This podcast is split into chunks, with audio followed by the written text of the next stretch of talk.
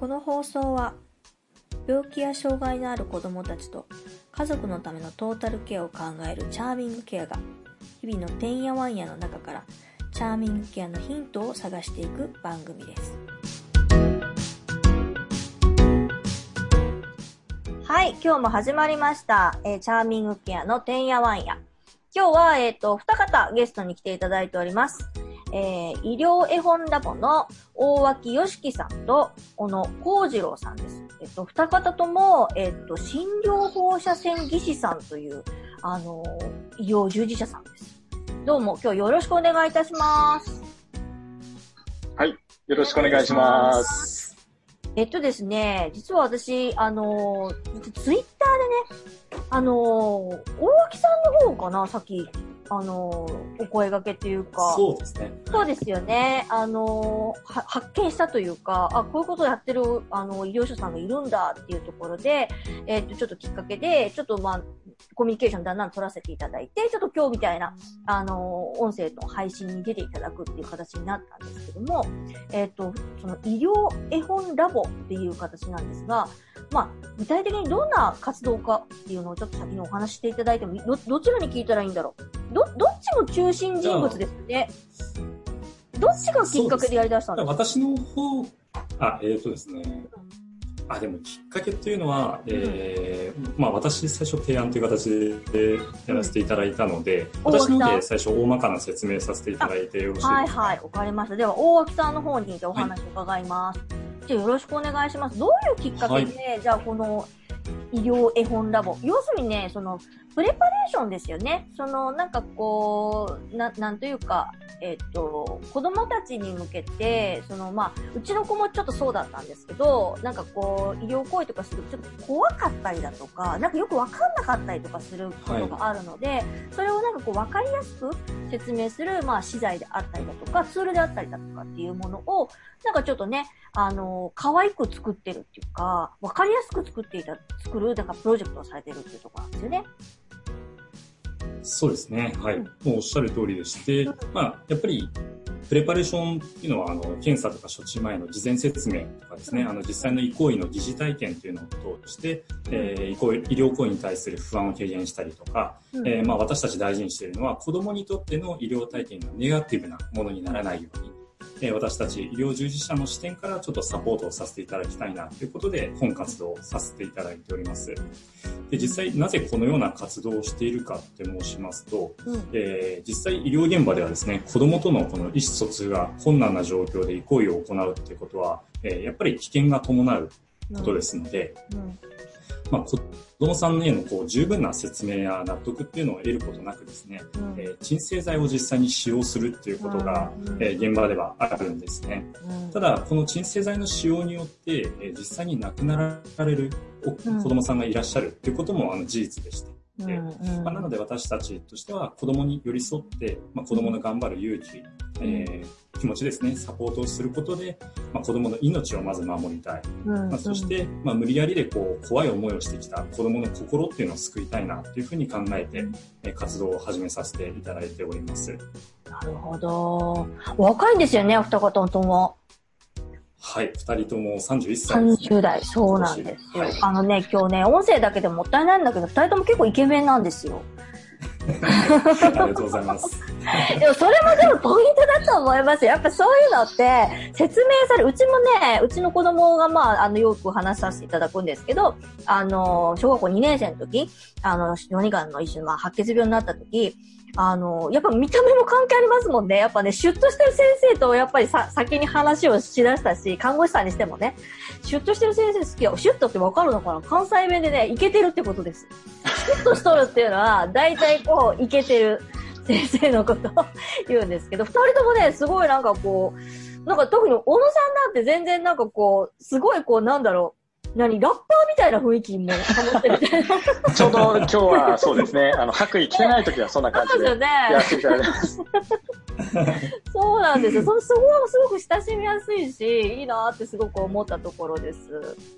で、あのあの、その今作ってらっしゃる、その前段階で、なんか YouTube をね、あの、作ってらしたっていうとこお話聞いた。私すごいそれ好きなんですけど、ちょっとそのお話さあの聞かせていただいてもいいですか？はい。あありがとうございます。はい。はい。あの、レゴ、えーレゴブロックを使ってですね、えー、コマ撮り、コマ撮りの物語を作りました。うんうん。で、どんな物語かっていうと、MRI の検査のお部屋の前から、えー MRI 検査室に入って、実際に、えーレゴのブロックのおもちゃが MRI のけん MRI の検査を実際にするっていう動画ですね。はい。そうですよね。なんかこう、なんだろう、こう、ウィーンとかキーンとかいう音もちょっと入ってるんですよね。そうですね。あの、実際にどんな、あの、検査かっていうと、MRI っていうのはやっぱり非常に狭い空間で、うんとても長い時間、えーじっとしてもらわないといけないにもかかわらず、、検査中に大きなガンガンガンガンガンっていうような音が鳴るんですね。で、やっぱり初めてやる子供たちっていうのは、うん多くの子供たちがその機械の大きさだったり、うん。大きな音だったりに非常にびっくりしてですね、うん。あのトラウマになったりですとか、うんうん。えー検査のお部屋に入れない子もいっぱい僕,、うんえー僕たち見てきてですね、うん。どうにかこれを、えー何か改善できないかなという思いで、うん。身近な、子供たちにとっても身近なレゴブロック、これを使って物語を作ったという。あれ何分ぐらいあります？結構なんかこう物語帳本当そうなってますよね。何分ぐらいだろうあれ？ちょうどですね、えっ、と、4分ぐらいの物何語分ぐらいそうかそうか。はこう出てきて、こう出会出会ってっていうかあれあれですけど、ちょっとした説明があって、こうウィーンとやってみたいな感じになるんですよね。で、こうそうねあの手が動くんですよね。こう、クリクリクリクリって動くんですよね。あれが 可愛いね。いや、もう最後まで見ていただいて、めちゃくちゃ嬉しいです手がね。クリクリと動いてるって言って。いや、うちも、あの、MRI やっぱ撮りましたんで、で、何回かやっぱそのね、撮るんですよ。頭の中まで行っちゃってないかとかいうので、撮るので、あのね、やっぱりその、こんなん見れたらよかったねって言って、何回か見ました。で、えっと、うち3兄弟なんですけど、言言えば、まあ割とこう年齢が詰まってるんですけど、小学校3年生、4年生で一番上の子が6年生なんですけど、どの学年の子が見ても、あの、わあ、わかりやすいって言って、あ、こうなんなんやって、まあやってない、やった経験がない子は、あ、こういう風になってるんやっていう風に、あの、言っていたので、非常にすごくいいんだろうなっていう風に、あの、思いました。ありがとうございます。実際、あの、僕、病院、あの、えー僕が働いてる病院で多くの子供たちに見ていただいてるんですけど、うん、うん、僕の狙った通りですね、レゴの物語っていうのは、うん、年齢が低い3歳、4歳、5歳の子から、うん、小学校高学年の子まで、うん、みんなあの関心を示してくれるので。本当に作ってよかったなという。いや、本当思いがありねますねうん、うん。よかったです、すごく。で、それが、あれですよね、こう、は発展してって言ったらあれですけれども、今回その絵本というか、これもすごいまた全然タッチのこう、レゴとは全然タッチの違う可愛らしい、こうね、あの、イラストの絵本にこうなってきてるっていうプロジェクトになるんです。これは結構、これメンバーたくさんいらっしゃるんですよね。お二人だけじゃない。今、全員で5名いらっしゃいますね。はいどういうあれですかメンバー？皆さん同じあの診療放射線技師さんなんですか？ああとは看護師さんがあ協力してくださってます。はい。この、えっとでイラストを描いてるあのイラストを描いてる、はい。イラストレーターの方が看護師ですね。うーんそれは、えっと、どういうつながりでその5人のメンバーが集まったんですか？そうですね。私と、あの、小野くんがですね、もともと大学の同級生で、で、二人とも違う病院で働いているんですけれども、うんうんまあ、そこの、まあ、病院のメンバーであったりとかっていう形ですね。うーん結構ど同じ同い年ぐらいの30代前後ぐらいの方っていう私たちよりみんな若いですね。あ若20い代半ばぐらいの、はい。へえそれはやっぱこうそういうところにこう課題感って言ったらあれですけどこう持ってらっしゃるうん人たちっていうふうに捉えて捉えたらいいんですかね？そうですね。まあ、やはり、まあ、私たち二人で最初に、こういろんなですね、この、まあ、医療絵本ラボってこういうことをやっていくよっていう文章を作らせていただいて、で、それを実際に見てくれてですね、うんあの、ぜひ私のメンバーの一員として、えーやっていきたいというふうに声を上げてくれたメンバーがあります。うーんなんかこう、嬉しいですよね。こう、私たち、あの、私らは言言ってもこういう活動はしてますけど、あの、どちらかというと当事者に近い立場の人間なので、こう、医療者さんたちが、そうやってこう、何か課題感を持って、なんかこう、子供たちに寄り添った形の何かをね、こうしてくださるすごくこう、ありがたいというか嬉しいなってすごい感じます。なかなかね、そういうのって、自分のその、担当って言ったらあれですけど、主治医の先生とかって、あの、こう、こういう話なかなかしないんですよね。その、やっぱり、病院って基本的にやっぱりこう、病気を治すところっていう考え方なので、なんかこう、ね、よ、ちょっと治療とはちょっと違う話じゃないですか。なので、ね、なかなかぐっと話することってないので、うん。でも、すごく必要なことですよね。あの、やっぱり、申請かけられて、ギャーって言ってる子もやっぱいましたしね、入院してる時。あの、やっぱこう、理解することと、その納得することって、なんか別のことだなっていうのが、私も長いこと、あの、息子の付き添いしてて思ったところで、あの、なんだろう、その病気について、あの、いろんなその薬剤師さんも入っていただいて、看護師さんも、主治医の先生もみんなで一応話をするんです。で、うちは、えっ、ー、と、ライフ、えっ、ー、と、スペシャリストの先生、あの、チャイルドライフスペシャリストの先生、先生というか、方が入あの、いる病院だったので、割とこう、なんだろう、ちゃんとこう、病気と、その、その、なんていうかな、その、付き合い方みたいなところ、病気のことについては一応説明を受けたんですけれども、でも、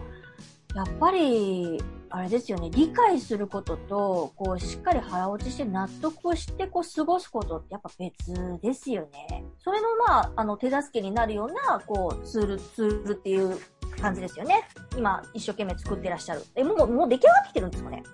あ、えっと、絵本の方ですか、うん、本の方はですね、今、制作、ストーリーはもうある程度出来上がっていて、コンテも出来上がっている状況なんですけれども、うんうん、まあ、あとはまあ私たちのこの方向性といいますか、目的としているものにどれだけこう、あの、意識、なんていうんですかね、意識の方向性が同じ出版社さんとお仕事ができるかなということで、今出版社さん選びっていう段階ですね。あの、もの、もの自体というか、その、なんで、なんていうの、原、原、原作っていうんですか、なんていうんですかね。それ自体はある程度できていて、それをまあ、要はたくさんの人に知ってもらうためのことを今一生懸命頑張ってるっていうところなんですかね。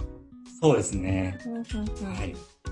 あの、普通の本屋さんでこう、買えるような状況になるんだろうか、将来的には。はい、一応それを目指しておりまして、まあ、商業出版というんですけれども、うん、まあ、普通の絵本屋さんで児童書として置いていただいたりとか、うん。うん、あともう一つ考えているのはですね、あの、幼稚園とか、あの、保育園とかに置いていただいたり、あと図書館に置いていただけるようなことができたらいいかなというふうに考えて、まあ、それらにこう、強いと言いますか、うん、えー、そういうことが可能な出版社さんとお話を進めているところですね。なるほど。そういう日が、あの、早く来るとすごくいいですよね。あの、ぜひとも、またお知らせいただいたら、チャーミングケアの方でも、あの、発信させていただくので、あの、ぜひとも情報また共有していただければと思います。はい。はい。ありがとうございます。はい、ありがとうございます。じゃあ、お今日はね、あのね、お休みなので、みんなね、自宅からだったりするからね、お子ちゃんの声が入ったりするんですよ。あの、うちもね、実は、えっ、ー、と、子供をいたりしますので、あの、次ね、次の、今日はちょっともう時間あれなので、次の回は、えっ、ー、と、お子ちゃん、うちの子供、あの、病気経験してますので、その、本当にそういう、あの、自分の考え方というかね、ところが、あの、お話できると思いますので、次回またそういう形で、えっ、ー、と、ちょっとしたセッションになりますかね。お医者さん、お医者さんだね、医療従事者さんと、あの、本当の現場の子供の、あの、セッションみたいな形でお話が届けられたらと思います。では今日はこの辺で、どうもありがとうございました。はい、ありがとうございました。ありがとうございました。はい、ありがとうございました。